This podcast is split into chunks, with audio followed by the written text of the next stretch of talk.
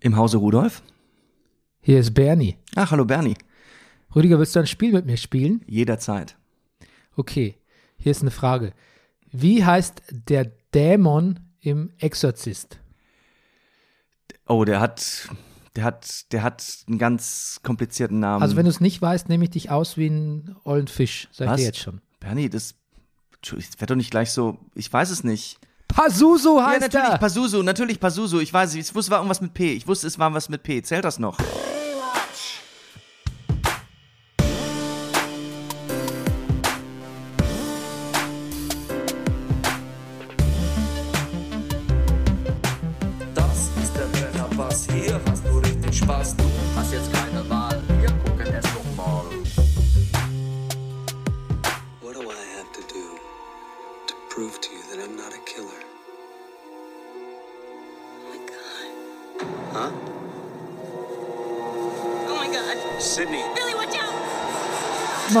Meine Damen und Herren, hier ist der Brennerpass, ein Podcast über Gruselfilme. Mein Name ist Bernhard Daniel Mayer und mir gegenüber sitzt er, der Mann, der den Grusel aus 50 Jahre alt sein genommen hat für mich. Ach so, gut. Den Schrecken quasi. Die Barfußschuh-Ikone. Der laut Sekundärliteratur lustigste Mann im Internet, der letzte Hugenotte, der aktuelle Guinness-Buch-Rekordhalter im Gruseln der Nachbarschaft. Buh, Herr Nachbar, buh. Der Manifest Actor, der Mann ohne Pflichtspieltore. Es ist Rüdiger Rudolf, but in scary. Guten Morgen, lieber Bernie. Uh, ähm, Mist, jetzt habe ich die japanische Schlafmütze vergessen. Ist okay. Die kommt nächstes Mal, Ja, okay? die ist auch zu gemütlich für Grusel. Die ist zu gemütlich für Grusel. Wir haben unsere Halloween-Spezialfolge. Wir sprechen heute über den Film Scream von 1996. Und trotzdem möchte ich dich begrüßen mit einem herzhaften Good Morrow. Good, good motto. Dear Ges- friend. Ja, Gesponsert sind wir wie immer von der Imkerei Peschel, but in Scary, in Laberweinting. Äh, dem Honiglieferanten, but in Scary. Unter den Honigliefer unter den Scary Hofliefer Honiglieferanten. Hof, mittlerweile Hof, Hoflieferant. Hof, Hof, ja. Genau. Ich möchte mich unter vielen Verbeugungen bedanken bei eurer Unterstützung, zum Beispiel beim Thomas, der ganz dolle gespendet hat und ich habe mir das auch zu Herzen genommen und ich habe mal wieder eine Dankeskarte verschickt. Schön. Brennerpass funktioniert mit eurer Unterstützung. Ja, auch ihr könnt spenden unter bernie.meier.gmail.com sind wir bei PayPal zu erreichen oder ihr schreibt mir und ich sage euch unsere Kontoverbindung. Rüdiger, Ja, bitte, lieber Bernie. wie einge wie, wie bist du eingenordet, eingenördet, muss man sagen, in die Spooky Season? Die Speak. Du, ja, pff, zum Glück, eigentlich gar nicht, aber zum Glück mache ich ja mit dir den Brennerpass. Ja. Und dadurch äh, habe ich zumindest was mitgenommen. Ähm, dann natürlich, also ich, was, was, was diese Woche in meiner Familie gemacht wurde, und ich gucke gerade so sehr schön an dir vorbei, das muss ich unbedingt als Foto noch festhalten. Ich gucke an Bernie vorbei in Richtung seines Fensterbrettes. Da guckt mich auch jemand an, äh, Mr. Kubimus Prime. Ich war ja, sag ich mal, dumm genug, dir ein Bild zu schicken, zwei Bilder zu schicken vom drehbaren Wechselkürbis, den meine Tochter und eine Freundin geschnitzt haben. Das, Ja, einem Diad, äh, ich wollte mal ein bisschen flexen, Bernie. Dia de los Muertos und einem im Hello Kitty, also vollkommen, vollkommen übermotiviert, wie es nur junge, ambitionierte Frauen machen können. Oh, Bernie. Ja. Hingegen so, so Slacker, Slacker Jungs äh, wie ich äh, nichts gegenzusetzen haben. Deshalb, Du musst doch nichts gegensetzen. Ich wollte doch nur mal zeigen. ja gut, aber das, das, das, ich bin natürlich, du kennst mich, ich bin Perfectionist, ich bin der Ja. Slacker Perfectionist. Ja. Mhm. Das ist mein, das ist mein Kosename. Und deshalb war ich natürlich sofort wieder, ach, was machst du immer für lame Kürbisse, Bernie? Und da habe ich mir dieses Jahr ein bisschen mehr Mühe gegeben und habe mir so ein, ein besseres Design überlegt. Ich finde, also der sieht sehr gut aus. Der hat auch, ich finde, dass das deiner hier richtig, der hat einen guten Ausdruck, finde ich. Ja. Und man kann gar nicht so genau sagen, ob der nun sehr viele Zähne hat oder gar keine mehr. Also mit Feuer, äh, mit, mit Kerzenbeleuchtung hat er sehr viele. Das siehst du auch Ja. auf meinem Insta Okay. Instagram-Account. Ah, gut. Übrigens, der Brennerpass hat auch einen Instagram-Account. Ja, Ja. den könnt ihr gefälligst Gutieren. gutieren. Ja. Rüdiger, ich habe bei mir Spook, ich lebe die Spooky Season. Ich weiß, ja. Also bei mir ist es tatsächlich so, dass ich Anfang Oktober anfange, Horrorfilme vermehrt zu schauen. Und habe wirklich großen Spaß, auch mir so ältere Horrorfilme anzuschauen. Habe mir jetzt, weil wir heute von Wes Craven sprechen, auch äh, alte Nightmare on Elm Street Filme angeschaut. Und äh, natürlich habe ich auch in der vergangenen Woche noch mal ein bisschen, zu, ein bisschen zugelegt, an, an der, Fre in der Frequenz Horrorfilme zu gucken. Und hatte sehr viel Spaß. Ich möchte über zwei Filme berichten, kurz, die ich gesehen ganz, habe. Da wirst du mir ganz fremd, Berlin. Nein, nicht fremd, fremd das, ist, das, ist- das ist zu hart. Aber das, das ist Wahnsinn, ja. Ich, ich gucke ja auch, ich gucke jetzt auch keinen, keinen Torture-Porn-Horror an oder so. Ja, ich ja. Guck, das sind ja meistens kreative, auch oft fan sehr fantasievolle Filme. Ja, ja, ja.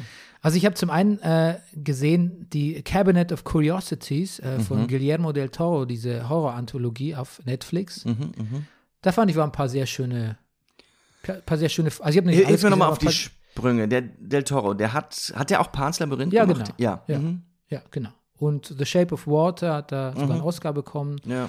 Und zuletzt hat er auch einen sehr guten Film gemacht, Nightmare Alley. Mhm. Richtig. Über den wurde hier schon mal gesprochen. Ja, der ist wirklich sehr gut. Und ist Mhm. auch kein Gruselfilm, der würde dir auch gefallen. Okay. Ähm, genau, und der hat so eine quasi eine Horror-Anthologie mit verschiedenen RegisseurInnen äh, für Netflix produziert und da sind ein paar sehr schöne Stücke dabei. Es ist alles ein bisschen Lovecraftian, Okay. in anderen Worten tentakliger Horror. Oh Gott, ja. So Gott, bisschen, diese Serie, ja, gab es ja auch noch. Mhm. hat so ein bisschen was Steampunkiges zu viel gesagt, aber was sehr retro, ein, ziemlich ein Retro-Look. Mhm. Keine Cellphones. Also auch eine sehr, hat mir sehr gut gefallen. Aber ich, was ich auch geschaut habe, ist ein meiner Lieblingsfilme aus meiner Kindheit.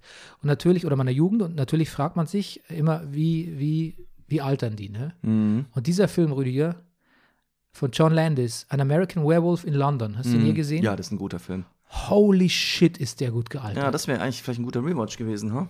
Alter. Der ist mir nicht eingefallen, als wir jetzt ja, überlegt mir haben. auch, ja, mir Verdammt. auch erst. Und dann war, ich hatte, Und dann hätten wir sogar einen Rewatch gehabt. ich hatte Scream für 99 Cent, konnte ich leihen bei Amazon. mhm. Ja, ich auch. Und da war der American Werewolf auch aufgeführt, im Original. Damn it. Und ich musste ihn sehen, ich habe ihn nachts gesehen. It's an absolute delight, Rüdiger. Mhm. Diese Practical Effects, für die die auch einen Oscar bekommen haben, äh, immer noch, immer noch sehenswert, diese Werwolf-Verwandlung, Mhm. die laut John Landis eigentlich viel zu lang ist, aber er dachte, ah, ich bin so begeistert, er war da, zu dem damaligen Zeitpunkt war er so begeistert von diesen Effekten, dass er dachte, das muss ich länger drin lassen, ich muss zeigen, was wir hier haben, ne? Mhm. Äh, muss echt so ein bisschen, Ja, ja. ja, genau, muss echt ein bisschen angeben damit. Und deshalb, ist- deshalb macht es aber auch so gut, die Verwandlungsszene dauert ewig. Und war das nicht auch seine Eintrittskarte zum Thriller-Video? Ja, genau. Ich glaube, ne? Ja, ja, richtig. Die, die Romance ist glaubwürdig mit der Krankenschwester. Die Mhm. Bromance ist super glaubwürdig mit seinem Freund, der ums Leben kommt, mit dem er dann immer wieder als Zombie spricht. Und ich bin Die haben so eine gute Mhm. Art, miteinander zu sprechen. Es ist auch lustig. Es ist ein liebenswerter Hauptcharakter. Es ist aber auch echt blutig und es ist die ganze Zeit so fantasievoll und so durchdacht mit allen Dialogen. Und ich bin noch nie so schlimm erwischt worden von einem. Oh Gott, es, zum Glück ist es schlimm, aber es war nur ein Traum. Oh Gott, das war ja auch ein Traum. ja, Oder wir sind wieder in einem Traum. Es passiert wieder was ganz Schlimmes. Der, der, der, die Aufwacherleichterung wurde einem genommen. Ja. oh, Wahnsinn. Auch Ja. dieser Traum, wo so Zombie-Nazis. Vor, diese Schweine-Zombie. Ja. Habe ich das richtig in Erinnerung? Waren ja, so, Schweine-Zombie-Nazis. Irre. Un, un, aber wie, wie witzig auch. Ja. Und dann eine Szene, Rüdiger, die hatte ich so nicht mehr auf dem Schirm. Der Piccadilly Circus wird Mhm. zum Massenkarambolagen-Tatort, weil der Werwolf freiläuft und es gibt Ja. eine Massenkarambolage und die Leute fahren sich gegenseitig über den Haufen und bauen Autounfälle. Wahnsinn ist das eine Szene. Ist das eine Choreografie? Die konnten es auch nur, nur, ein, nur einmal machen, Ja. weil sie den Piccadilly Circus halt nicht ewig hatten. Und Nee. die Polizei wollte den eigentlich nicht freigeben. Ja. Aber die haben ihn dann, glaube ich, so Dailies gezeigt oder was sie in dem Film so vorhaben. Und die Polizei so, yes, ihr seid for real, macht es mal. Ja. also was für eine unglaubliche Szene, dieser Piccadilly Circus Ach Mensch. to Total Crash. Ärgere mich ja richtig. Das wäre das, das wär ein guter Rewatch gewesen. Aber wir reden ja schon drüber. Da Ja. dachte ich auch die ganze Zeit, ja. Und was natürlich, was wir ja lieben in allen Rewatch, ist der Faktor Zeit, ist uns doch so wichtig. Ne? Mhm. Zeit ist so greifbar, so messbar. Und bei dem Film auch total. Du Mhm. weißt genau, wie spät es ist. Ah, jetzt wird es langsam Nacht. Jetzt, wir Ah, nähern oh, uns jetzt, oh, jetzt sind wir aber schon weit im Tag, müsste jetzt nicht langsam mal wieder Mhm. Verwandlungszeit werden. Und sie lässt ihn ja zu Hause alleine. Sie geht, die Krankenschwester Ja. geht zur Arbeit und er bleibt zu Hause und er langweilt sich so. Er ist in dieser kleinen Wohnung, schließt Ja, sich ja, aus, steigt wieder durchs Fenster ein, liest ein Buch, kann sich nicht konzentrieren, hängt im Bett rum. Das kennen wir doch auch irgendwie, oder? Das kennt man, dass man so, wenn man Zeit Vor allem von damals, ja. ja, und auch nichts zu tun hat und so richtig Mhm. und vielleicht auch noch so auf Partner in der Wahl Mhm. wartet. Wann kommt sie endlich wieder? Und dann kommt halt einfach die, die Musik dann, Bad Moon Rising von Creedence Clearwater Revival wird da gespielt. Der, einer der besten Needle Drops Mhm. in allen Horrorfilmen, finde ich, die ich kenne. Also so ein guter Film. Er ist auch gerade, kam auch die Liste raus von den äh, 101 scariest Movies auf Mhm. Rolling Stone, eine neue Liste, war auf Platz 14 auch. Ah ja, okay. Platz 1 war The Exorcist. Okay. Ach ja. Ja. Wirklich. Und da habe ich ein schönes What If. Der Verla äh, das Studio wollte damals, hätte gerne als statt, also als David Kessler und Jack Goodman, die beiden äh, Backpacking-Students, die quasi da dem Werwolf zum Opfer fallen, hätten die eigentlich statt der unbekannten Schauspieler gerne Dan Aykroyd und John Belushi gehabt, Okay. weil John Landis vorher Blues Brothers gemacht hat. Ach ja, richtig. Mein Gott, John Landis, ja. Ja. Also ähm, eine, eine, eine wahre Freude, dieser Film. Magst du Blues Brothers eigentlich? Nein. Nein, ich auch nicht so besonders. Nein, ich mag weder Blues Brothers noch den Soundtrack, noch Blu- Blues Brothers Coverbands, noch die Oh Gott, Outfits. ja, ich mag nee, komm. gar nichts dran. Gut, das ist selbstredend. Aber ja, gut. Aber vielleicht mochtest du ja den Film. Gut. Ja. Und ich habe noch einen Film gesehen. Äh, ich habe den sagenumwobenen Rüdiger Nummer 1 der amerikanischen Kinocharts, ähm, Barbarian, gesehen. Von dem schon mal gehört? Moment, das ist jetzt im Moment Nummer Ja, eins? es war jetzt vielleicht nicht Nee. mehr, aber es war mal eine Zeit lang. Be- Ja, ich, aber das, wie- wann, jetzt kommt die entscheidende Frage, Bernie, wann wird er in Deutschland laufen? Das weiß ich nicht. Er läuft auf HBO auf jeden Ja. Fall. Das ist ein Film von äh, Zach Crager, ein unbekannter Regisseur. Und ähm, der einzige, also der richtig bekannte Schauspieler ist vielleicht Bill Skarsgård, äh, Mhm. bekannt als Pennywise auch. Und es ist ein Film, über den man wenig wissen sollte, bevor man sich den anschaut. Nicht mehr als die Prämisse, die überall steht, nämlich eine Frau teilt sich ein, ihr Airbnb in Detroit mit einem Typen. Äh, aber alles, was man sich denkt, kommt noch viel schlimmer. Der, ich würde sagen, der hat die besten 30 oder 40 Minuten von einem Horrorfilm der letzten fünf Jahre, muss ich sagen. Mhm. Und dann schafft er eine. Und der, der schafft, der schafft Dinge, die man nicht schaffen dürfte, eigentlich. So eine Balance aus Stilen und Stimmungen und sonst irgendwie. Es ist ein nicht unbrutal, muss man auch sagen, aber es ist ein, es ist ein extrem cleverer Film. Das ist ein extrem guter Film. Also, aber über den will ich gar nicht viel sagen, weil man muss blind in den gehen. Also Okay. alle, die die Chance haben, Barbarian zu sehen, please, please do it. Na gut. Ja, dann habe ich noch ein bisschen reingeschaut in Blair Witch Project. Mhm. Aber diesen Found-Footage-Dings, diese Wackelkamera, wie damals schon im Kino, auch im Fernsehen, mir wird heute noch schwindelig davon. Kann, Hm. ich, kann ich nicht gucken. Ähm, und dann muss ich natürlich noch fragen, Rüdiger, hast du, aber weißt du, ich habe noch ein bisschen in All Quiet on the Western Front reingeguckt und musste an dich denken. Hab ich noch nicht Weil gemacht. das natürlich, Mhm. du hast mir das Buch dazu geschenkt, du, magst. Habe ich mal gemacht? Nee, den habe ich mir selber gekauft. Du hast mir den Nachfolger, den schwarzen Der schwarze Obelisk, Schwarze ja, das ist Obelisk eines meiner. Lieblingsbücher. Ja, Ja, genau. Und du liest auch Remark eben, und dachte, Ja. ich, ob, dachte ich, ob du den Film auch gesehen hast. Nee, noch nicht. Ich die- habe also ich es vor, es zu tun, aber ich, ich habe es diese Woche gerade so geschafft, hier unseren Stream zu gucken, Ja. weil ich jeden Abend gespielt habe. Ja, Ja, da sprechen wir ein andermal drüber. Ja. Aber hast du House of the Dragon Finale schon gesehen? das habe ich gesehen, ja. Da Hm. werde ich dich mal kurz gefragt, was du so denkst. ähm, ich höre immer wieder so Podcasts und le lese Kritiken über die Serie und lese so, hm, problematisch so ein bisschen die Time Jumps, ähm, problematisch so ein bisschen, äh, man sieht wenig vom Small Folk, es spielt sich alles in diesen, hauptsächlich in so geschlossenen Räumen, bisschen, bisschen Drohnenshots von Burgen. Ähm, es ist, alle Leute sind highly unlikable, likable. Warum muss man die jetzt die fünfte beschwerliche Geburt auch noch im Detail zeigen? okay, da bin ich bei.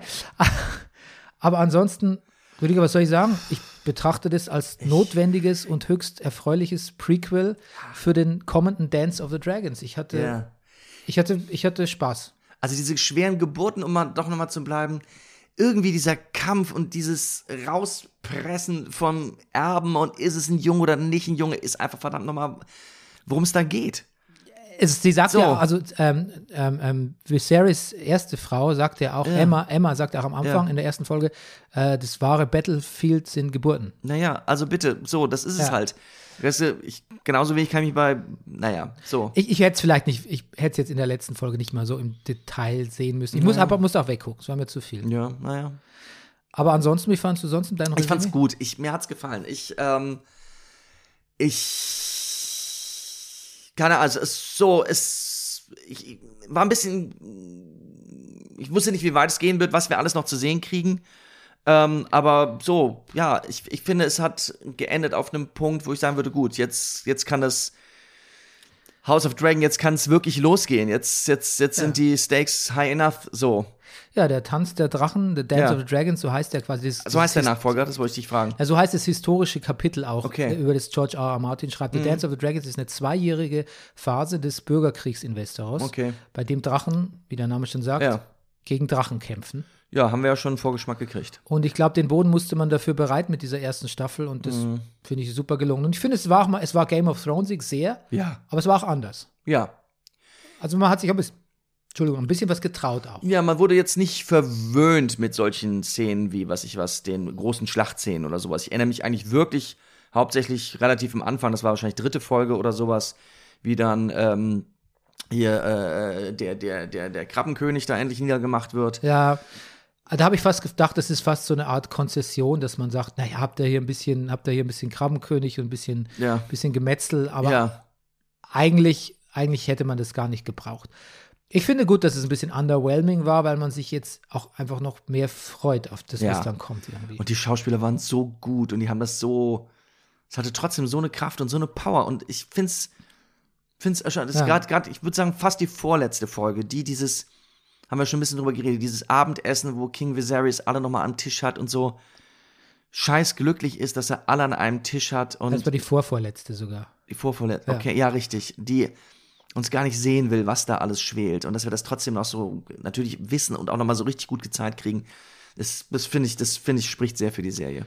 Finde ich auch. Man kann sich natürlich als Gesellschaft immer fragen, warum man sich so furchtbare Dinge gerne anschaut. Das, zu dem Thema werden wir gleich kommen, ja. Aber genau, da sind wir dann eh gleich Ja. bei Horrorfilmen an sich.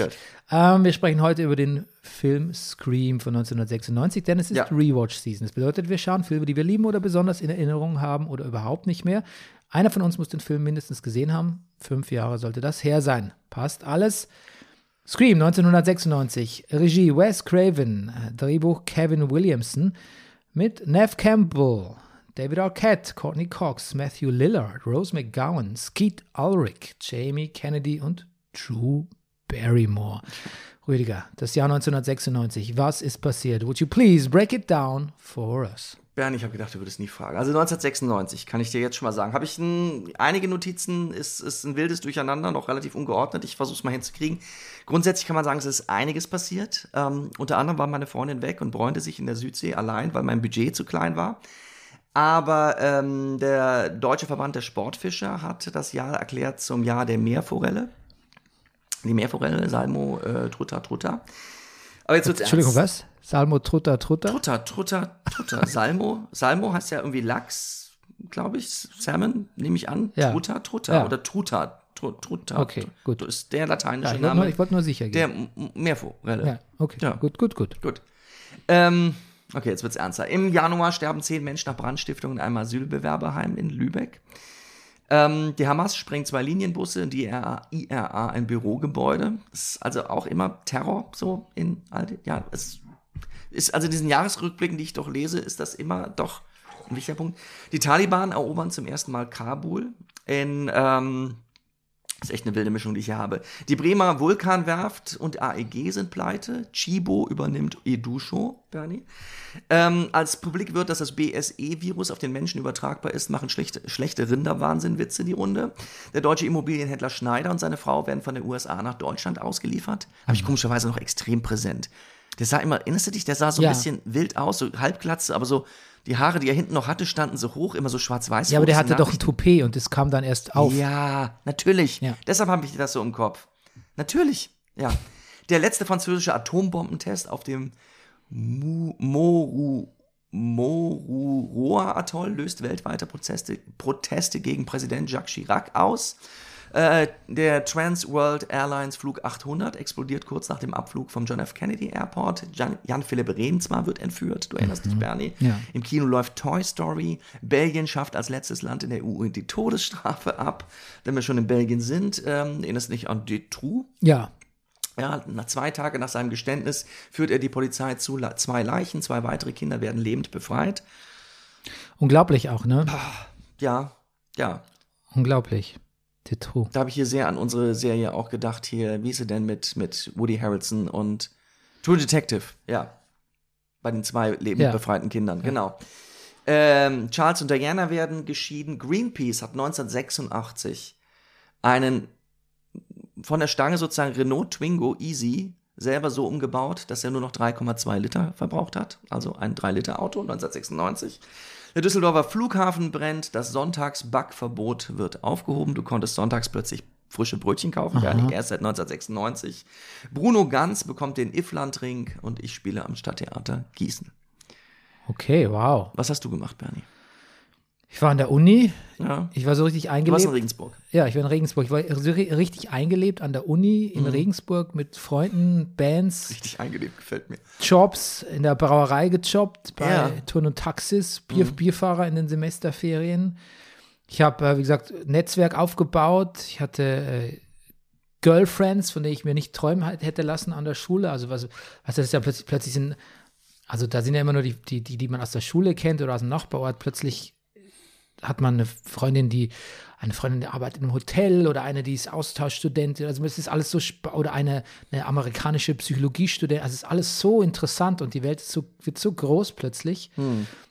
Und es ist schon so ein Campus-Life, was ich führe. Ähm, ich habe auch, ich habe damals Muskeln bekommen beim Bier ausfahren, die ich bis heute nicht verloren habe. Ah, Das ist wirklich unglaublich. Also Siehst selbst in, in Phasen des Nicht-Muskelaufbaus, also da hat sich was, das war eine formative Zeit in meinem Muskelaufbau. Okay. So. Naja, also ich würde sagen, es war natürlich ein, war immer ein sehr melancholischer äh, ähm, Mensch. Äh, also da gab es sicher Höhen und Tiefen, aber insgesamt muss ich sagen, da gelungen. ja, schön. Ich habe auch Tagebuch geführt, ich hätte nachschauen können, aber das, äh, das würde den Rahmen hier sprengen. Ähm, ich sag mal, warum ich den Film ausgewählt habe. Ja, Ähm, ich habe neulich Wes Cravens Freddy's New Nightmare gesehen okay. ähm, wo er quasi so ein bisschen ins Meta, ins Meta-Gruselige geht. Freddy's New Nightmare handelt davon, dass Wes Craven einen neuen Freddy-Film schreiben will und seine Hauptdarstellerin wieder ähm, die aus dem ersten Teil ist und in diesem Film auch mitspielen soll und plötzlich passieren lauter merkwürdige Vorkommnisse, Freddy-artige Vorkommnisse in der echten Welt. Und man merkt, Freddy will aus dem fiktiven Bereich in den echten zurückkommen. Es ist quasi ein kompletter Nightmare on Elm Street Meta-Film. Und man sagt jetzt gerne im, im Rückblick, dass, da hat Wes Craven geübt für Scream. Ah, Der Film ist gut, er ist wirklich gut. Toller Film, er ist nicht ganz so clever wie Scream, aber äh, man merkt, was Wes Craven fasziniert hat an dem Drehbuch von Kevin Williamson. Kevin Williamson, wie gesagt, hat ein Drehbuch geschrieben und hat ja auch gesagt, er will eigentlich, er hat, hatte nur diese erste, diese erste Szene und alles andere kam, kam danach. wir sind jetzt bei Scream. Wir sind bei Scream, ja. Ja. Und das erinnert mich an Barbarian, kurzer Rückblick, weil da hatte nämlich der auch nur die erste halbe Stunde des ersten, erste Drittel des Films der Regisseur und dann dachte er so, okay, ich bin jetzt fertig. Genau wie Kevin Williamson. Und dann haben Okay. sie sich noch weitere Dinge einfallen lassen und die haben dann in beiden. Fällen einen Film daraus Ich habe auch gelesen, also gemacht. im Grunde genommen, alles, was ich gelesen habe dazu, ist ein einziges Trivia. Ja, ähm, mit interessanten Dingen, kommen wir, weiß nicht, ob können wir auch später drauf kommen. Der hat es sehr schnell runtergeschrieben, das Drehbuch, ne, Ja. zu Scream, innerhalb von drei Tagen. Ja. und es hätte eigentlich heißen sollen, der Film Scary Movie. Ja, Wie dann später die Parodie von Scream hieß. lustig, ja. Ja. Mhm. Ja. Äh, die Studio hat dann gesagt, nenn's lieber Scream. Mhm. Es, und das, glaube ich, war eine gute Entscheidung. Ja, Scream Ja. ist gut. Scream ist gut. ja. Zumal das auch eine sehr schöne ähm, Anbindung hat an die Screen, Scream Queen Jamie Lee Curtis, die Ja. ja, auch, also äh, quasi, Der Titel ist schon Meta eigentlich, ne? ja, und auch eine Hommage ein bisschen, genau, Ja, sie auch. Meta ja. und Humor. Das ist ja alles, der Film will sich, ey, das kann man eh schon vorwegnehmen. Der Film ist zwar Meta, Meta, Meta oft, aber er macht sich nie lustig. Er nimmt schon, er honoriert schon die, die Vorbilder, die er hat. ja. Ja. Gut, aber Wes Craven honoriert sich damit ja auch selbst, weil er ist ja quasi der ikonische Horrorfilmer des letzten Jahrtausends. Das ist übrigens vielleicht die, die schönste Trivia, die ich jetzt vielleicht doch schon vorne erzähle, dass Wes Craven eigentlich andere Dinge vorgehabt hatte, aber kurz bevor er das Scream-Drehbuch angeboten bekommen hat, hat ihn ein Kind gefragt, ein zwölfjähriges Kind, wann er denn endlich mal wieder einen richtigen Film macht.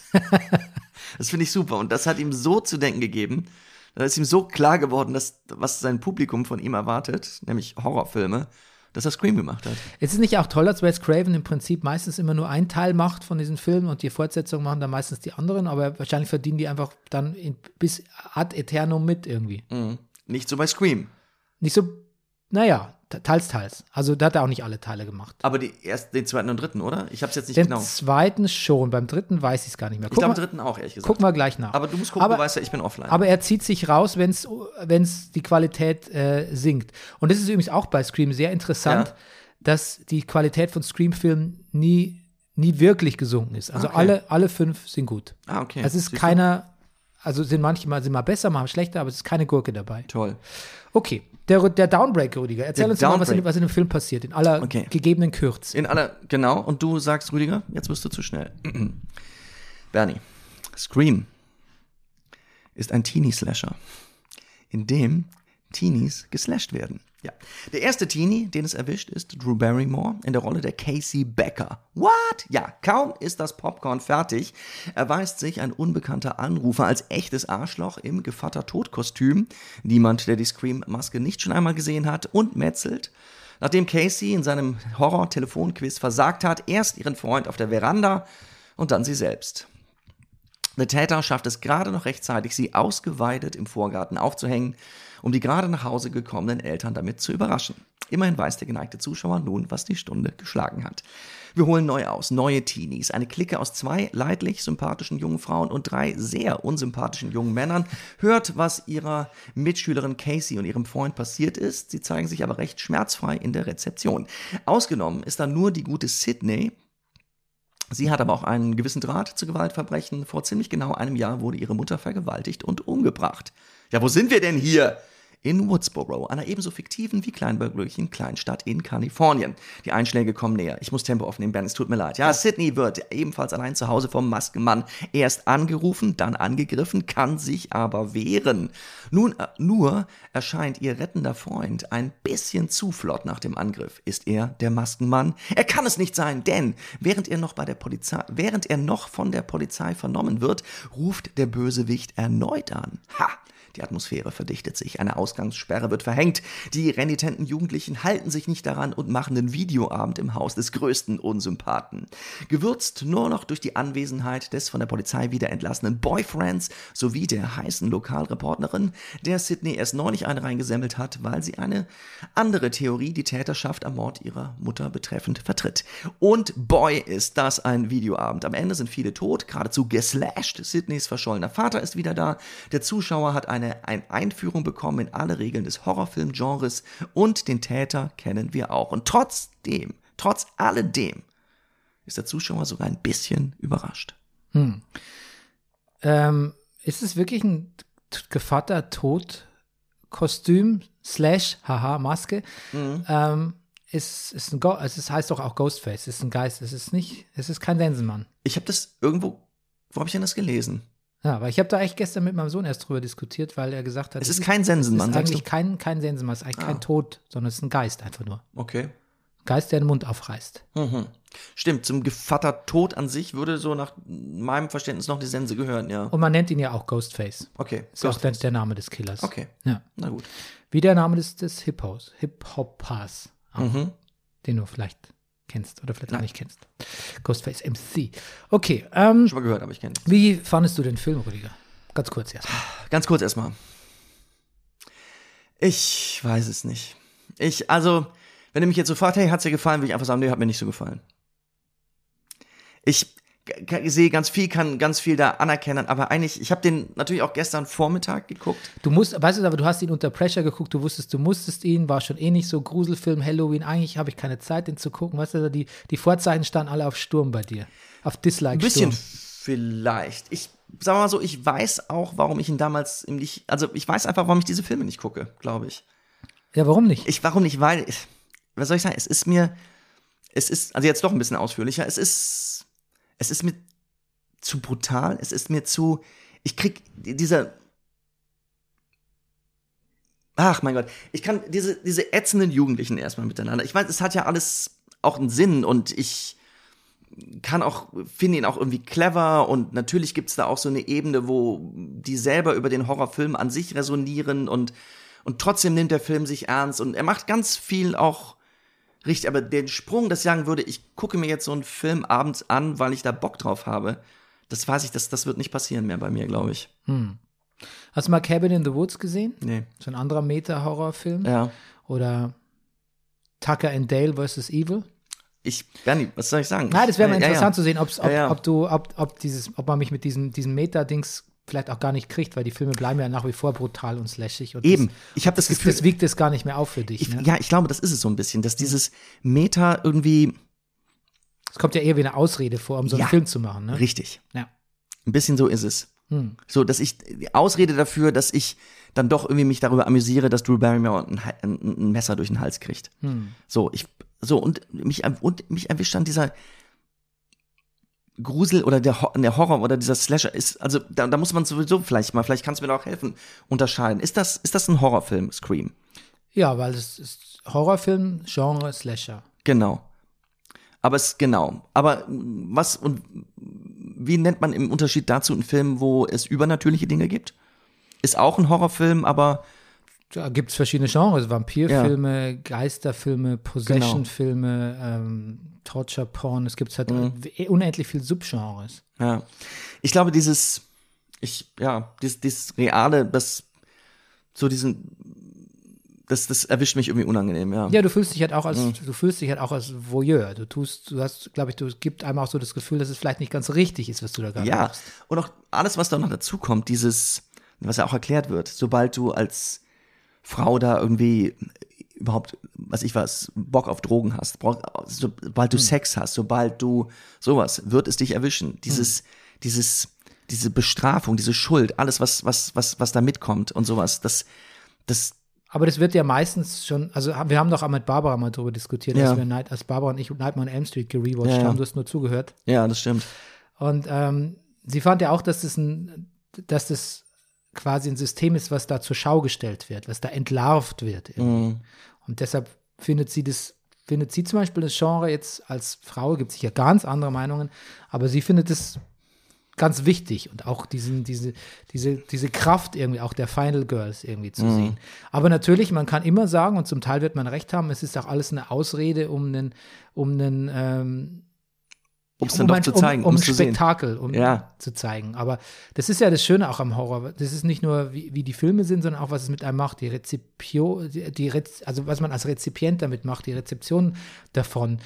Erzählt ja immer noch eine eigene Geschichte. Warum Ja. guckst du das? Warum guckst du es jetzt gerade? Warum macht's was mit dir? Warum macht dir genau das Angst? Oder warum macht dir vielleicht sogar Spaß? Ist vielleicht die gruseligere Frage. Mhm. Und das, Bernie, das kommt dann, das beobachte ich aber an mir selber auch. Das finde ich dann auch irgendwie verrückt. Ich habe also diesen ersten Mord an der Casey Becker gesehen. Weiß also, was in diesem Film möglich ist und worum es geht. Ja. Und dann sehe ich zum ersten Mal diese unsympathische Clique um, um die Sydney herum, diese drei Jungs und, und auch das andere Mädel, das jetzt die so. Und es regt sich in mir der Gedanke, so, wartet mal, Freunde. da, da kommt noch ein bisschen was auf euch zu. Und freue mich geradezu darauf. ja, aber so ist es natürlich auch gedacht. Ja, Es gibt diesen, es gibt einen Charakter in dem Barbarian-Film auch, ja. wo man wirklich, ähm, der so krass, das ist ein minimaler Spoiler, der so krass unsympathisch ist, Ja. wo man wirklich denkt so, Bitte. Alter, jetzt nicht mehr, Dreht, dreht ihn bitte durch den Fleischwolf. bitte nicht mehr lang mit dem. Ja. Ja.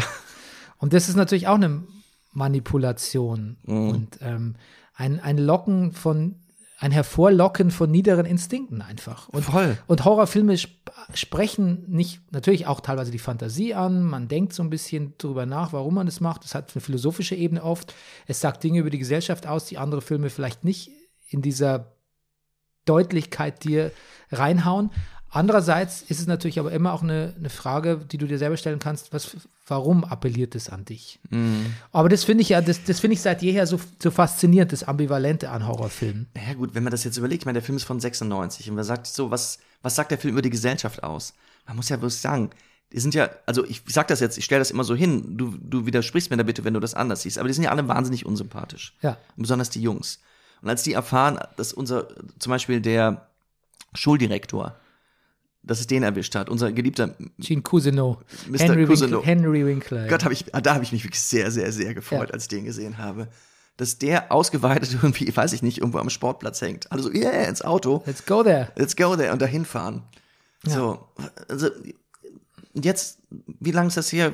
25 Jahre, Billium hatte ein, genau, 30 Jahre ist das bald nee, wann? Von 96 ist der Film, ne? So, was auch aus der, die amerikanische Gesellschaft könnte man das Gefühl haben, hat sich seit dem Film auch nicht zum Besseren gewandelt. interessant ist ja auch, dass diese Ja. Filme manchmal auch unfreiwillig das widerspiegeln. Also dieses, dieses Fredboy-Tum, Mhm. Ja. Mhm. was da damals aufkam, so nach dem Motto, Frauen müssen irgendwie geil und sexy sein und Jungs dürfen so richtig dirty sein. Ja. Das kam auf mit dem, mit, mit MTV, mit dieser ganzen Spring Break-Kultur, die man quasi so ein bisschen publiker gemacht hat und so.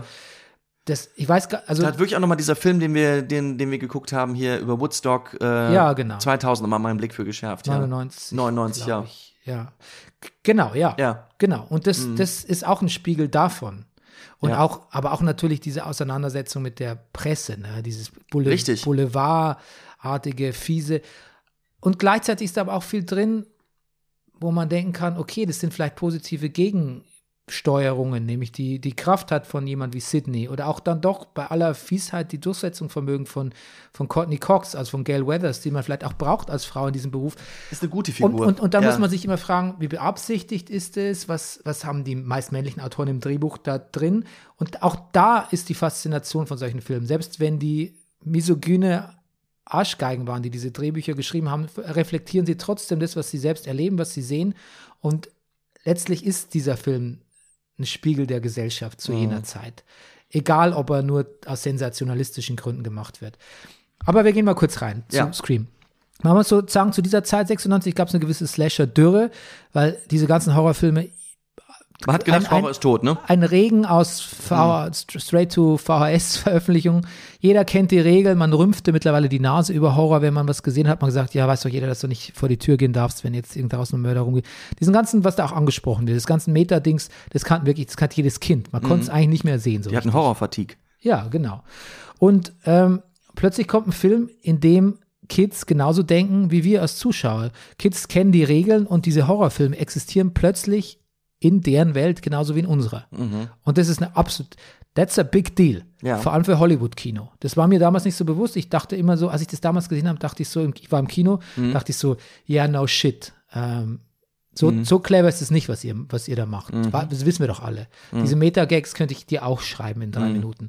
Aber gut, Horrorfilm-Nerd gegen durchschnittlichen Kinozuschauer. Also es ist schon sehr innovativ jetzt aus, aus der jetzigen Perspektive. Und dann diese Drew Barrymore-Szene, vielleicht sagen wir, gehen wir gleich mal in die Trivia, dass Drew Barrymore ja eigentlich die Hauptrolle spielen wollte von Sidney Prescott, aber dann keine Zeit hatte, aber trotzdem gern mit dem bei, attached bei dem Film bleiben wollte. Und deshalb haben sie was gemacht, was ist, sie haben sie genetzdarkt, ne? Sie haben sie genetztagt, ja, Ja. das ist richtig. Und das ist natürlich, Und das macht vielleicht sogar, hat zu dem wirklich großen Erfolg des Films vielleicht auch nochmal beigetragen. wusstest du das, dass sie gleich sterben wird? Ich hatte es leider dummerweise. Ich habe, bevor ich den Film gesehen habe, hatte ich schon mal kurz in den Wikipedia ähm, Oh reingelegt und habe das leider gewusst. Das darf man nie machen bei Ja, Horrorfilmen. das ist wirklich, das war Nie. wirklich, wirklich ein Fehler. Ah, schade. Ja. Und dann ist auch, vor allem wenn man über den Film weiß, ah ja, der ist so ein bisschen tongue in cheek, der ist so ein bisschen Meta, Meta-Grusel, dann geht man in den Film rein, so, oder so habe ich in Erinnerung und gehe rein und denke so, wow, no shit, das ist ja, das ist ja eigentlich no, no nonsense, die Szene. Das Mhm. ist erstens mal ziemlich scary, es ist viel gruseliger und brutal, als ich in Erinnerung habe. Und Ich, also ich fand's, es plays, es it plays it, also es, es, es fällt mir so der englische Begriff an, it plays it straight. Also Mhm. da ist da kein, keine Ironie, kein, ja, es hat Das fast gar nichts, es ist einfach- von diesem Haneke-Film, ähm, wo diese beiden, es ist sadistisch einfach. ja, Es ist sehr sadistisch. mit Ulrich Mühe und Ja. also, wo, wo da diese beiden Funny Games. Funny Games, natürlich, Ja. so heißt er, in, in, in die Familie kommen und weiß, oh Gott, es gibt ja gar kein Entkommen. So. Ja, und das ist, das ist krass. Da, also da, da muss ich sagen, da waren auch dann, mein Sohn wollte ja unbedingt mal in Scream reingucken, einmal im Jahr darf er einen Horrorfilm sehen, da war er sofort raus. Ja, das wundert mich nicht. Er ging kurz danach ins Bett dann. Ja. Ja. Oh Gott. Da hat er auch nicht äh, fertig gesehen. Wenn er jetzt uns jetzt spoilen hört, dann tut es mir leid. Ja. Ähm, also der Terror ist viel realer, als ich in Erinnerung hatte. Auch, dass die Leute ausgeweidet werden, wie du gesagt hast in der ja. Downbreak. Wusste ich und auch es nicht kommen mehr. noch die Eltern nach Hause. Und erstmals, das gibt es auch in wenigen Filmen, die Eltern sehen das, hören die Tochter noch am Leben und dann bist du so, ja Gott, hier am Telefon. Also ich, also egal was du über den Film gelesen hast, so von wegen, äh, nimmt das Genre so ein bisschen aufs, äh, auf die Schippe, denkst du so, okay, das Ich- sehe ich da nicht. werde ich hier gerade auf die Schippe genommen? Ja, Ja, ich, genau. also ich, ich kann gerade nicht lachen. Dann ähm, dieses, diese, die Ghostface-Stimme. Am Mhm. Anfang dachte ich im Kino, boah, ist das banal. Hat der, der hat, was hat denn der für eine Schauspielerstimme? Das ist doch Mhm. alles ein bisschen überdramatisiert und so. Aber wenn einem dann klar wird, erstens mal, das ist nicht die echte Stimme. Mhm. Und zweitens mal, hey, es gibt Cellphones, was man da alles machen kann. Mhm. War ja 96 auch noch nicht Mhm. üblich. Mhm. Ähm, war ich auch so richtig, als ich das gecheckt habe, dass es so ein Stimmmodulator ist, Mhm. dachte ich so, okay, jetzt ist es scary. Vorher fand ich es ein bisschen albern, weil ich dachte, okay, jemand mit so einer besonders absichtlich gruseligen Stimme. Aber ich Mhm. habe dann erkannt, naja, jemand will so klingen, wie Mhm. als würde dich gerade jemand aus einem Hollywood-Film anrufen, in der Killer-Szene. Und dann passiert am Ende dieser Szene was, nämlich Drew Barrymore zieht dem Killer den, die Maske vom Kopf Mhm. und in ihren Augen erkennt man, sie kennt den Mörder, vermutlich. Mhm. Und damit beginnt ein anderer Film, Rüdiger, plötzlich. Damit Mhm. beginnt nämlich, was der Film im Herzen eigentlich auch ist, nämlich ein Whodunit. Mhm. Es ist ein Krimi. Mhm. Die ganze Zeit fragst du dich, wer ist eigentlich der Mörder? Mhm. Und ähm, dann taucht Sydney auf. Und das Mhm. ist eine Szene, die, die mir sehr schön, also die, als ich die wieder gesehen habe, war ich direkt so, ah ja, ich weiß wieder, was mich zu dem Film hingezogen hat, auch damals im Kino. Weil Sydney, also Nev Campbell strahlt, alle sind ja so ein bisschen drüber, alle sind so ein bisschen parodieartig, so fast farceartige Charaktere mit ihrer eigenen Agenda. Sydney ist sehr echt. Also auch Nev Campbell spielt nicht mit irgendwelchen Klischees oder überdreht nicht, sondern spielt es sehr, sehr geradlinig und sehr, sehr echt und sehr, sehr, obwohl sie eine, natürlich eine powerful Final Girl ist, ist sie auch eine sehr verletzliche Person, ne? Ja. Und, und man sieht ja das schon auch an und man merkt ihr dieses an, was sie da mit ihrer Mutter durchlebt hat. Ich Und finde es ganz lustig, als es darum geht, so, naja, wie funktioniert ein Horrorfilm, dass ihr auch sagt, naja, da gibt es die weibliche Hauptfigur, die nicht schauspielen kann. So, und ich finde es find mutig, so die eigene Hauptfigur das sagen zu lassen. Aber sie ist über jeden Zweifel erhaben. Also, sie, sie spielt es sehr gut.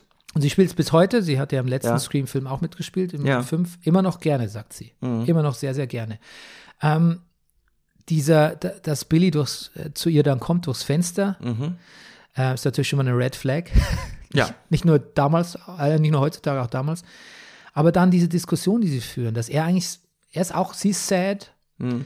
wegen dem Morden, aber auch weil Billy unzufrieden ist. Er ist irgendwie sad, weil er, also man könnte, weil er irgendwie, weil sie ihn nicht, weil sie ihn nicht anfasst, ne, weil sie keinen Sex mit ihm haben will.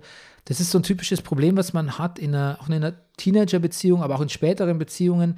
Es ist irgendwie immer noch sehr echt. Wir sind immer noch sehr echt. Die Konflikte sind sehr nachvollziehbar. Im Hintergrund läuft eine Akustikversion von Don't, Don't Fear the Reaper. Mhm.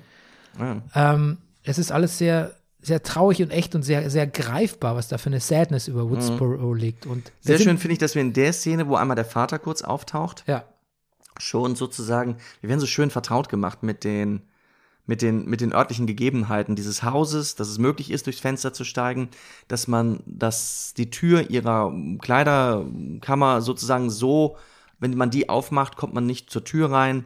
Sowas ist, man ahnt schon so, dass das alles noch wichtig werden wird. ja. Ist dir eigentlich, ähm, das, war dir das genug Background-Information zu Sydneys Mutter, was da passiert ist vor einem Jahr? Ja, Oder was Sekunde dir- gebraucht. Okay. Aber zu viel wäre so Erklärbär-Exposé gewesen, oder? Nee. Hättest du Ja. Flashbacks gern gesehen? Nein. Ich finde es toll, dass sie keine Flashbacks gesagt haben, dass es immer in so Teildialogen so Was ich noch hart war, ich finde das, es ist, es ist ihre Mutter und wir erfahren nicht nur, dass sie umgebracht wurde, wir erfahren auch noch, dass sie vergewaltigt worden ist. Ja. Es, also nochmal, noch mal, wenn man so will, also noch eine, ja, nee, also als was, was, was wir bei der Casey Becker gesehen haben. Hm. So. Gut, äh, die Frage ist, ob man das heutzutage auch dieses Detail noch ergänzen würde. Ich weiß es nicht. Also, Aber vielleicht, vielleicht ja doch, weil man ja zeigen will, wie deranged die Killer tatsächlich sind. Mhm. Bei Sydney übrigens ist dir aufgefallen, dass alle, alle in diesem Film haben eine Agenda. Selbst Mhm. der kauzige, nette Dewey ja, will ernst genommen werden, will äh, äh, Gail Weathers klar machen. ja, Alle haben eine Agenda, die wichtiger ist, als diese Morde zu lösen. ja. Nur Sydney hat keine Agenda, die will einfach nur klarkommen. Die will einfach nur aushalten, was ihr passiert ist und was auch passiert. Ist, ist sowieso leicht irritierend, was sie alle noch so für Interessen haben außerhalb des. Dann kommt dieser. Schwenk auf die Schule, Presse Mhm. ist da, die unsympathischen Teens unterhalten sich und dann ist es plötzlich ein anderer Film. Dann kommt Mhm.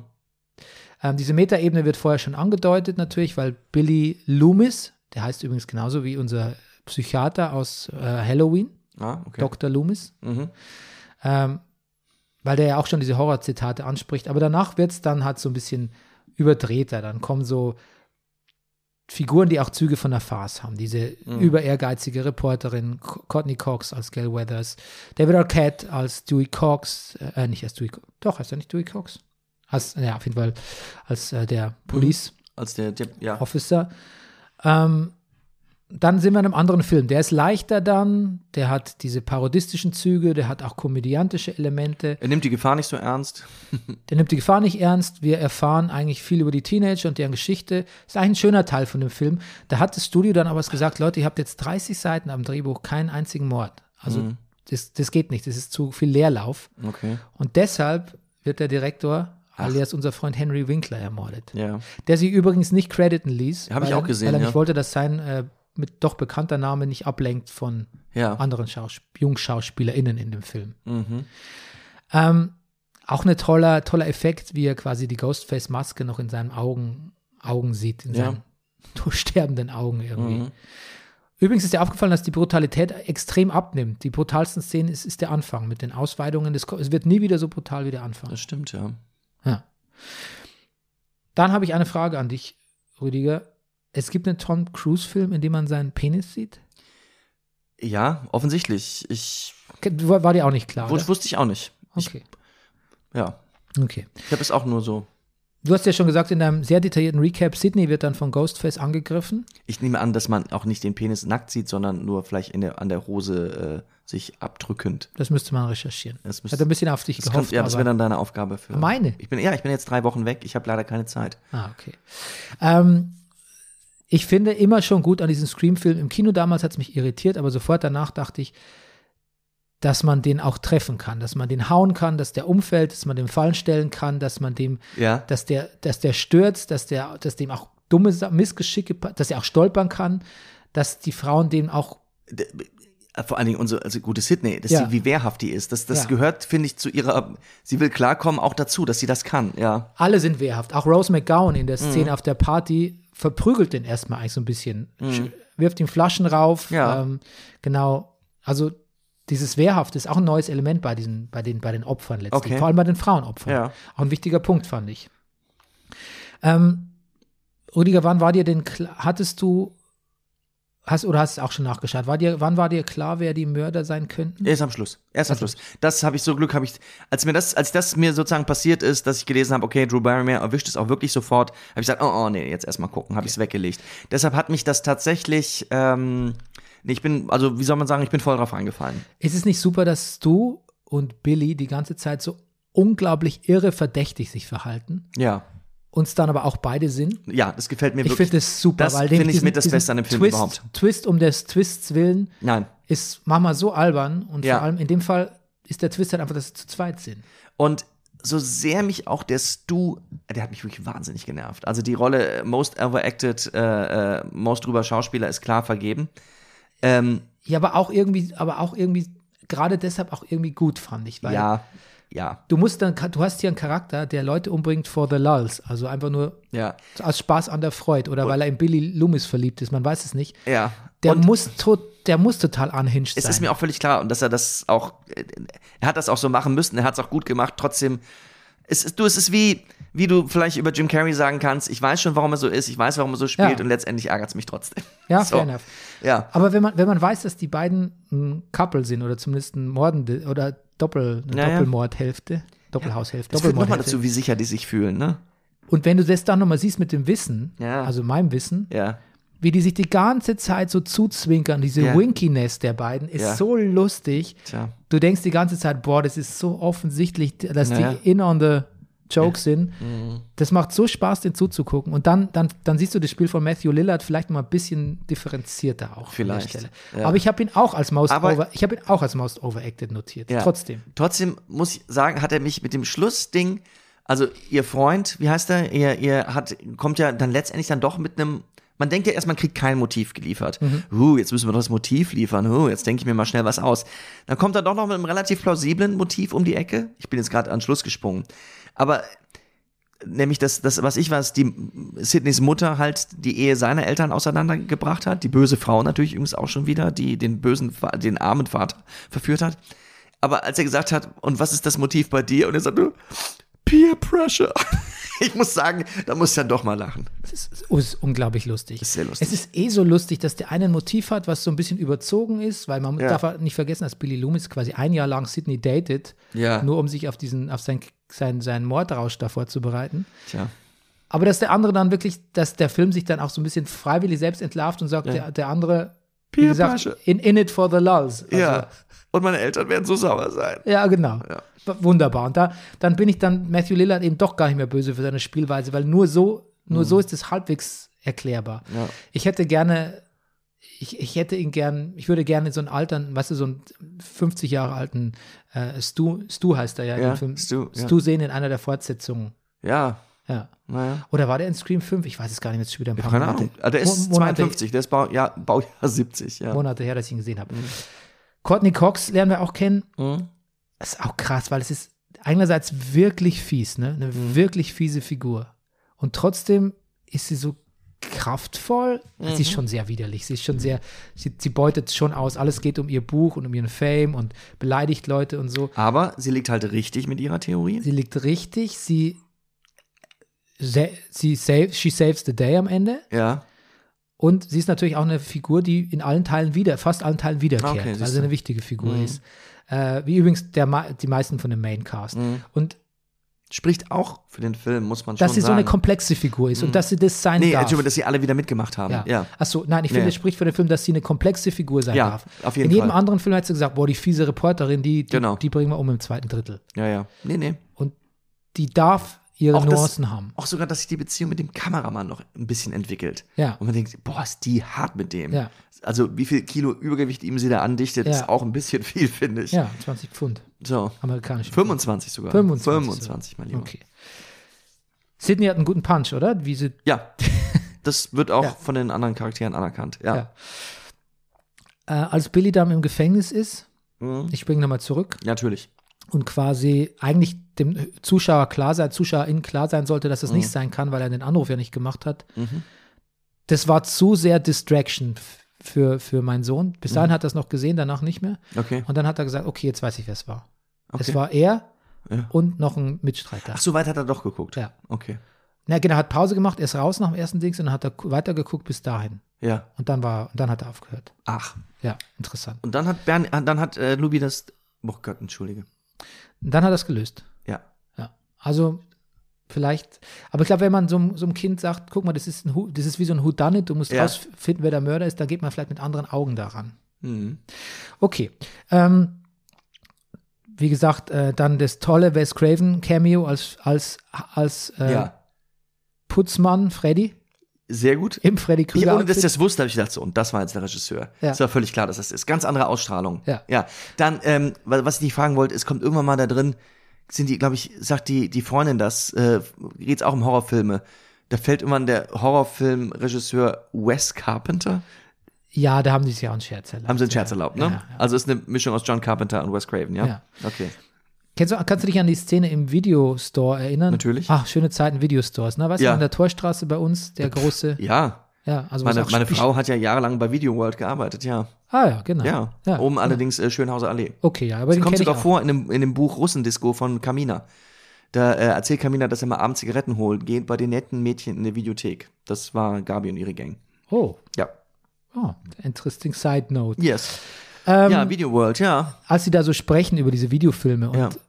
Da finde ich, merkt man auch, dass die gan- dass alle Jungs, dass eigentlich totale Psychopathen sind alle, ne? Mhm. Selbst, selbst der Nerd, der eigentlich so halbwegs sympathisch ist, nämlich Randy, sagt ja da auch, ja, wenn Billy so ein wenn es Billy jetzt wirklich der Mörder ist, habe ich dann vielleicht eine Chance bei Sydney und so. Ja. Also das sind alles Sexpests, kann man sagen. Ne? Furchtbar. Ja. ja.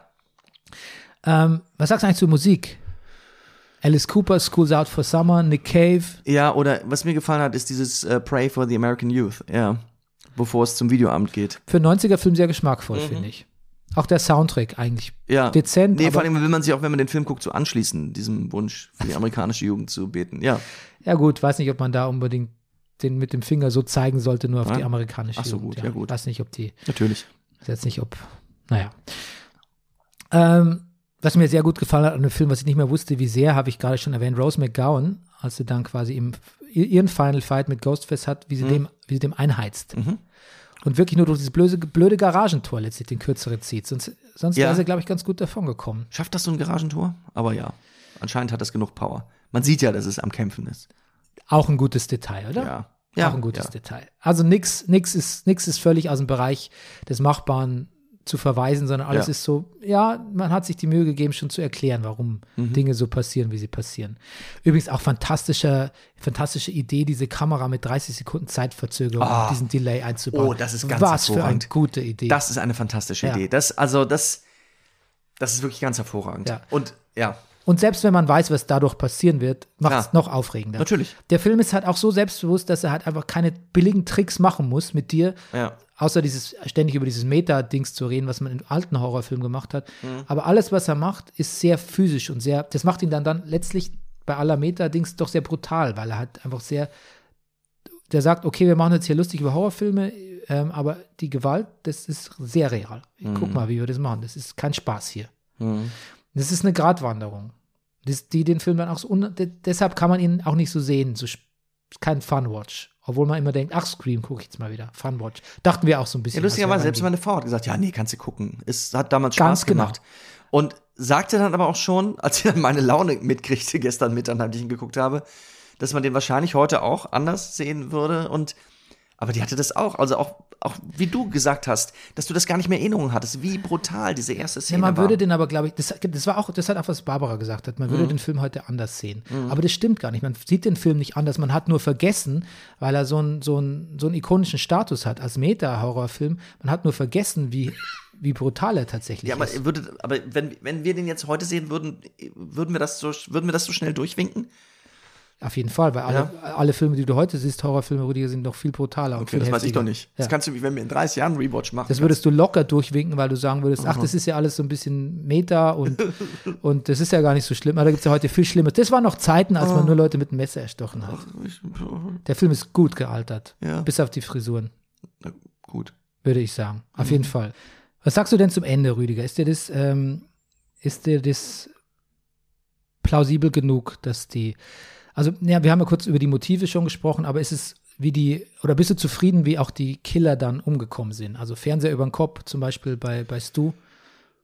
Wäre vielleicht ein Moment, wo ich dachte, ja, funktioniert das so? Aber irgendwie, dass es ihn durch einen Fernseher erwischt und dass sozusagen die, dass der Fernseher dann so seinen Kopf ersetzt, ist irgendwie auch, hat mir dann als Bild dann wiederum sehr schön gut gefallen. Und auch völlig klar, er steckt da drin, der kommt nicht nochmal hoch. Der, der, das, der, er steht ja immer noch unter Strom. So. Eigentlich gibt es ja auch so die goldene Regel für so äh, Slasher, Mörder ist ja auch, dass man muss in den Kopf schießen, weil sonst kommen sie irgendwann wieder. Oder wie, im, wie im letzten Falle von Spoiler für den letzten Halloween-Film, der, der, der letzten Remakes, also Halloween Ends, da landet Michael Myers im Fleischwolf. Okay. Also es muss dann schon sein, glaube ich, bei solchen Leuten. Ähm, Ansonsten, ja. es gibt eine Szene in Nightmare on Elm Street, wo eine Frau von diesem äh, Heim, also von dieser Nervenheilanstalt für Kinder auch mit dem Kopf im Fernseher landet. Vielleicht ist es eine Anspielung, ich weiß es Okay. nicht. Ja, und Billy zuckt nochmal und wird dann aber endgültig Ja. auch zufrieden. Ja, irgendwie schon. Ich finde es auch, in dem, da hat, fand ich das okay, dass er sagt, Vorsicht, jetzt kommt die Szene, wo er nochmal hochkommt, er kommt hoch, wird erschossen. Das hat, aber das ganze, der ganze Vorgang hat keine 20 Sekunden gedauert. Das, insofern finde ich es okay. Ist eigentlich für dich ein Problem, dass Sydney dann doch noch Sex hatte und zwar mit ihrem potenziellen Mörder auch und dem Mörder ihrer Mutter? Weil da schließt sich ja ein sehr unangenehmer Kreis. Ja, also, ja, was heißt, also, ja. Irgendwie, also es ist schon, es ist, es, es verschärft die Situation noch. Auch der, auch da, genau, da bin ich mir auch nicht sicher, will der Film einfach die Regel brechen, nach dem Motto, die Mhm. Final Girl hat zwar Sex, aber kommt trotzdem davon. Oder beziehungsweise hätte das eigentlich nicht sein dürfen in einer pseudomoralischen Welt, dass quasi die Frau mit dem Sex mit dem Killer hat. Ja. Äh, ist es, vielleicht geht es zu weit oder entlarvt auch diese Pseudomoral, dass eben sowas in den blutigsten und, und, und voyeuristischen Horrorfilmen dann trotzdem immer so eine scheinbare Pseudomoral gibt. Das darf aber nicht sein. Und da wird es halt einfach gemacht, weil es ihre Entscheidung ist. Es ist ihre Entscheidung. Ich glaube, das ist sehr wichtig in dieser Szene, dass sie sagt, Naja. Billy sagt, unser Leben ist ja eh wie ein Film und sie sagt, ja, warum kann er nicht wie ein Porno sein? Und you catch my drift, Billy. Ja, ja. Und es ist ihre Entscheidung auch. Ja. Das macht sie zu einem Aber ja. Ich, selbstbestimmten wir müssten Wesen. vielleicht das, weiß ich nicht, vielleicht auch eine Frau fragen mal. Keine Ahnung. Ich weiß es nicht so richtig. Ich meine, sie wird natürlich auch schon da trotzdem auch, es ist ihre Entscheidung trotzdem, wird sie natürlich auch da reingeredet. Sie gibt dem auch nach. Ich, Ja, er ist halt, ja genau, er quatscht sie ja im Prinzip den ganzen Film lang voll. Das kann man natürlich Mhm. Ja. auch argumentieren. auf jeden Fall. Und das ist, glaube ich, so eine bewusst, also vielleicht, da, ich glaube, mit einem, diesem, gerade auch mit einem MeToo oder mit einem Feminismusbewusstsein hat der Autor das natürlich nicht geschrieben, der Drehbuch. Deshalb ist es eher interessanter, ist, die, ist es eher interessanter, wie das auf uns wirkt, als wie es vielleicht intendiert war. Vielleicht wurde auch nicht in dem breiten Rahmen drüber nachgedacht. Mhm. Aber genau das fasziniert mich an Horrorfilmen, gerade an alten Horrorfilmen, weil sie halt auch, wie sie altern, was sie jetzt aussagen, was sie früher ausgesagt haben, was intendiert ist und was sie zufällig ergibt, das macht sie auch so reizvoll, finde ich. Ähm, genau. Was übrigens auch gegen die Regeln ist, dass der Nerd überlebt. Randy überlebt, ne? Ja, hat mich ein bisschen überrascht auch. Passiert- Ohne dass ich diese Regel kenne, aber ich, hätte, ich war ein bisschen überrascht, dass der überlebt, ja. Ja. Gut, gibt es überhaupt eine, eine Szene, die dir, also Rent-Free in Your Head gibt es sicher ein paar, aber gibt es überhaupt eine gute Szene, die du in ja Erinnerung natürlich, behältst? habe ich doch gesagt. Ja. Es gibt viel, der Film hat sehr gute Szenen. Okay, dann sag mal deine Natürlich. Also das- bevorzugten. Naja, gut, es ist jetzt keine Szene in dem Sinne, aber das, also dies mit dem 30 Sekunden ist wirklich, wirklich sehr, sehr gut. Ähm,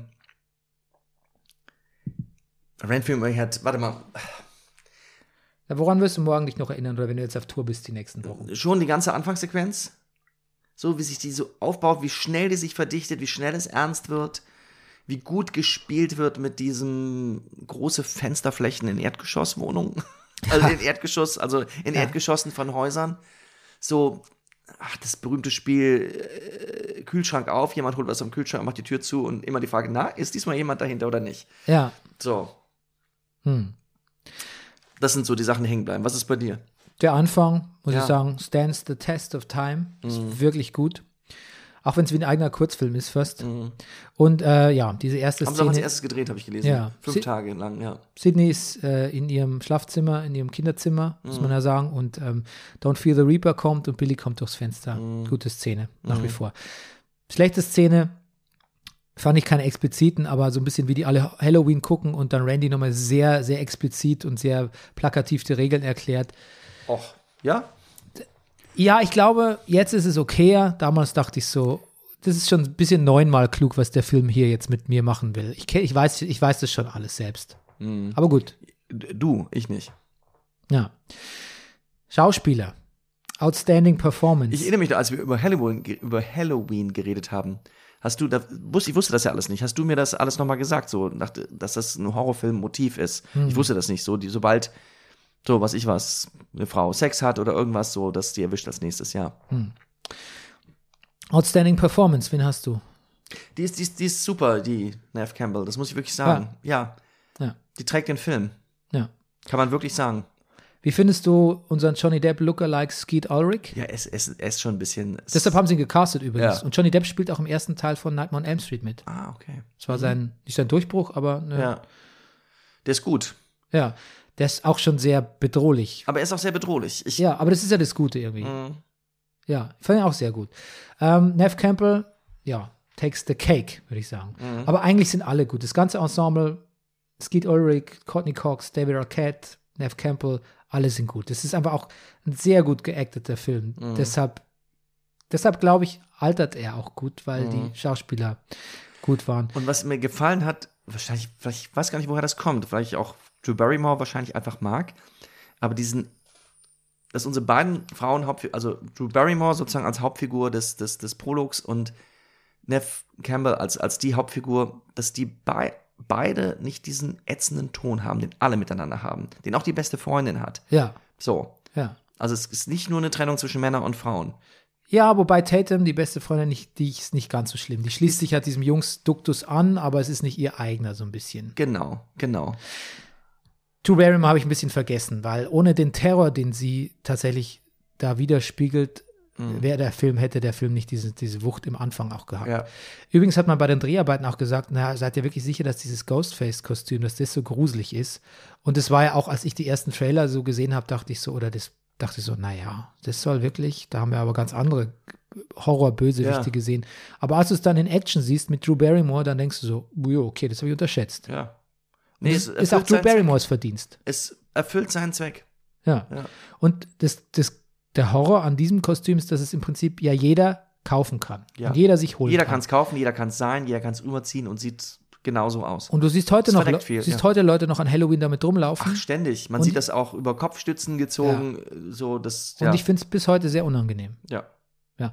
Und die restlichen Filme greifen ja genau das auf. Ich glaube, Scream 2 fängt im Kino an, Premiere von Stab 2, also ja, und alle haben das an. da wird es ja nochmal so Meta, weil Ja. der Film im Film Oh Gott. und dann haben alle diese Masken an. Ne? Äh, Und einer ist aber natürlich der richtige Ghostface. Na klar. Oder die richtige Ghostface, weiß man ja auch nicht.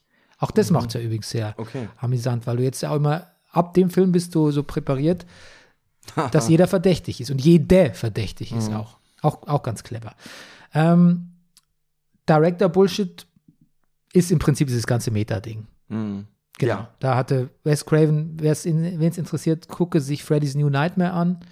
Da durfte er üben, auch ein guter Film. Hm. Ähm, genau. Und dann, dann weiß man, was ihn da, was ihn motiviert hat, an diesem, um das Drehbuch zu verfilmen. verfilmen.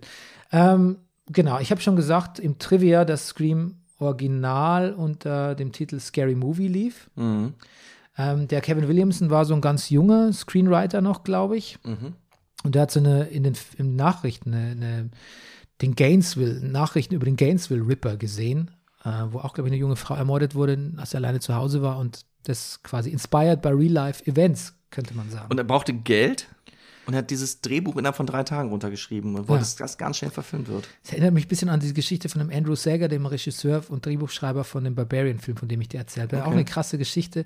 Der hatte nämlich so eine Art Erotikkomödie gemacht, die total scheiße war, Co-Regie, und dachte dann, okay, jetzt ist er verbrannt bei, bei Hollywood. Und hat aber so gesagt, naja, eigentlich ist ihm dann klar geworden, später, er ist viel zu klein. Es interessiert eigentlich niemanden, dass er einen Scheißfilm gemacht hat. Und irgendwann hat er aber dann auch nur so, so hat er so in Soaps mitgespielt als Schauspieler und irgendwann hat er einfach die Idee, ich habe eigentlich Bock, einen Horrorfilm zu schreiben. Hat es dann runtergeschrieben auf ein paar Tage Mhm. und tatsächlich dann konnte er diesen Film machen. Mhm. Also ähnliche Geschichte. Willst du das nicht auch mal machen, Bernie? Ich habe es natürlich sofort überlegt, als Ja. ich das gehört habe. Ist Dachte so- wie so, vielleicht setze ich, mich- setz ich mich einfach mal hin und schreibe Ja. weil beide haben es ja gemacht. Kevin Williamson und Andrew Sager haben es beide so gemacht, die haben einen Horrorfilm geschrieben, den sie selber gerne sehen würden. Ja. Die haben gesagt, beide sagen, es war keine Qual, sondern es waren, die wollten einfach genau so einen Film, wollten sie Ja. selber sehen, als Fans, als Horrorfans, haben sich einfach hingesetzt und hatten Spaß dabei, dieses Drehbuch zu Bernie, es schreiben. erscheint mir total plausibel, dass du das tust. Ja, ja, wer weiß, was ich mache, wenn du jetzt dann so lang weg bist. ähm, diese Ghostface-Maske ähm, gab es eigentlich in einem, für einen anderen Film, wurde die benutzt, namens Shadow of a Doubt, habe ich gelesen, den kenne ich nicht. Äh, und es war von der Firma Funworld eine Maske. Die Funworld hat eine große Filiale doch auch bei uns in der, in der Oranienburger Straße. Ach so, ja. Ja. Ja, haben sie auch immer noch. Ja, ist eine Profi Nur sind- professionelle. Sind jetzt nicht mehr gegenüber, wo früher das Tacheles war, sind, sondern jetzt am Hackischen Markt. ja, genau. Mhm. Ja. Und ähm, da Mas muss. Mask World, oder? Fun World? Mask World? Achso, vielleicht verwechsel ich das. Vielleicht ist Ja. es eine ganz andere Firma. Auf jeden Fall so. gab es eine Firma namens Funworld, die diese Okay. Maske hergestellt hat und der mussten Nee, die die- heißen Mask World. Da müssen sie die Rechte abkaufen. Ah, verstehe. Okay. Ähm, ja, also der, der, es gab leider jetzt auch so ein paar Copycat-Morde, zumindest mutmaßliche nach dem Film. Da habe ich auch was zugelesen, Ja, ja. also 98 äh, habe ich hier stehen, äh, der 16 Jahre alte Mario Padilla und seine 14-jährige, äh, 14-jährige Cous- äh, äh, sein 14-jähriger Cousin Samuel Ramirez haben quasi die Mutter von diesem Mario ähm, 45 Male auf die einges- 45 Mal auf die eingestochen und sie getötet. Und Mhm. ähm, die waren wohl inspiriert von Scream und Scream 2. ja ich habe auch noch einen anderen Fall hier gelesen, ja. derzeit. Ja, es gab auch noch, gab, glaube ich, insgesamt zwei oder drei Fälle. Gut, aber das muss man natürlich dann immer fragen, ne, was, ähm, wie groß der Einfluss von Filmen, Medien, Computerspielen etc. ist. Das wird niemand, glaube ich, hinreichend beantworten können. Inspiration findet man ja überall. Man kann auch ein Stephen King Buch lesen oder ein HP Lovecraft. Also, ich weiß nicht. Ich bin da kein, kein so Fingerzeiger. Aber ich will es auch nicht ganz ausschließen, dass manche, äh, wie sagt man, Tropfen das Fass zum Überlaufen bringen dann wahrscheinlich Mhm. bei so Ich- gewissen Leuten. Naja. Die Kritiker sind bis heute sehr angetan von diesem Film. Mhm. Gilt als, ähm, ja, nicht nur als i- ikonischer Horrorfilm nach dem Motto So bad it's good, sondern Mhm. gilt als, als guter Horrorfilm bis Mhm. heute. Viel Geld gemacht, bis heute Scream 5, war dieses Jahr in den Kinos. Guter Film, kannst du weiterempfehlen. Eine TV-Serie gibt's schon. Mhm. Habe ich nie gesehen. Okay. Ja. Warum nicht? Weil, dachte, Keine, warum kein mir Interesse. Ja, ich habe kein Interesse. Das, das ist komisch, weil mein Verhältnis zu diesem Scream-Franchise ist nicht ist nicht von, von großer äh, inniger Liebe geprägt. Ich nehme es wahr, ich gucke die Filme, denke so, bin immer wieder überrascht, wie kurzweilig sie sind. Hat es jetzt auch Spaß gemacht mit dem Rewatch, eben so ein bisschen analytisch drauf zu gucken. Aber ähm, das ist keine Liebes, das ist keine Liebesheirat. Das ist einfach so, okay, ich weiß, ich respektiere die Filme für das, was sie sind, aber ich flippe nicht aus, wenn ein neuer Teil ins Kino kommt. Und eine Serie schaue ich mir garantiert nicht an. Okay. Gut. Dann eine schlechte Nachricht. Ja, bitte. Nein, Ach so, nicht für dich. ich weiß schon. Es ist unser vorletzter Rewatch.